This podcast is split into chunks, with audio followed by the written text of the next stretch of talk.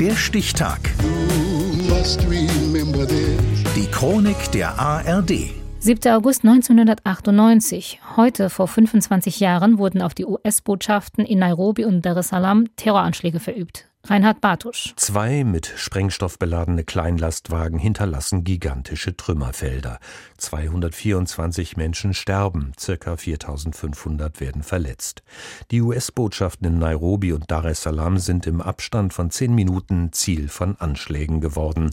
Sicherheitsberater Sandy Berger weckt US-Präsident Bill Clinton morgens um halb sechs in Washington. Ein erstes Statement. These acts of das sind abscheuliche, unmenschliche Terrorakte. Wir werden mit allen uns verfügbaren Mitteln die Verantwortlichen zur Rechenschaft ziehen. Die US-Botschaft in Nairobi trifft es besonders hart. Sie liegt inmitten der kenianischen Hauptstadt. Das Gebäude nebenan stürzt durch die Wucht der Explosion ein. Allein hier kommen 213 Menschen ums Leben. Rätsel geben die Tatorte auf. Warum Ostafrika? Warum Kenia und Tansania? In beiden Ländern gibt es 1998 keine gewalttätigen antiamerikanischen Protestbewegungen. Im Moment muss man sagen, dass es überhaupt keine spezifischen Verdächtigen gibt, einfach deshalb, weil man hier in den USA total überrascht worden ist. Berichtet ARD Washington-Korrespondent Hans-Jürgen Maurus. Doch es gibt Spekulationen, wer hinter den Anschlägen in Kenia und Tansania stecken könnte. Hier wird genannt der saudische Geschäftsmann Osama bin Laden. Das ist ein Mann, den kennen die Geheimdienste recht gut. Der ist in der Öffentlichkeit praktisch überhaupt nicht bekannt. Ein Mann, der im afghanischen Widerstand gekämpft hat, der sehr reich ist, über 300 Millionen Dollar verfügt und bisher als Sponsor für terroristische Gruppen in Erscheinung getreten ist. Aber das sind bisher in der Tat reine Spekulationen. Wenig später spricht die US-Regierung von überzeugenden Beweisen. Präsident Clinton. Informationen unserer Geheimdienste besagen überzeugend, dass das Bin Laden-Netzwerk verantwortlich ist. Wir glauben, dass die Anschläge von der Organisation finanziert und ausgeführt wurden, an deren Spitze Bin Laden steht.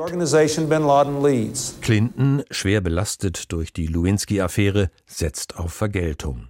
13 Tage nach den Anschlägen feuert die US-Armee Marschflugkörper auf Ziele im Sudan und in Afghanistan. Gerichtet gegen die Infrastruktur eines mittlerweile weltbekannten Terroristen und seine Organisation namens Al-Qaida. Osama bin Laden, dem die Taliban in Afghanistan samt Gefolge Unterschlupf gewährt haben.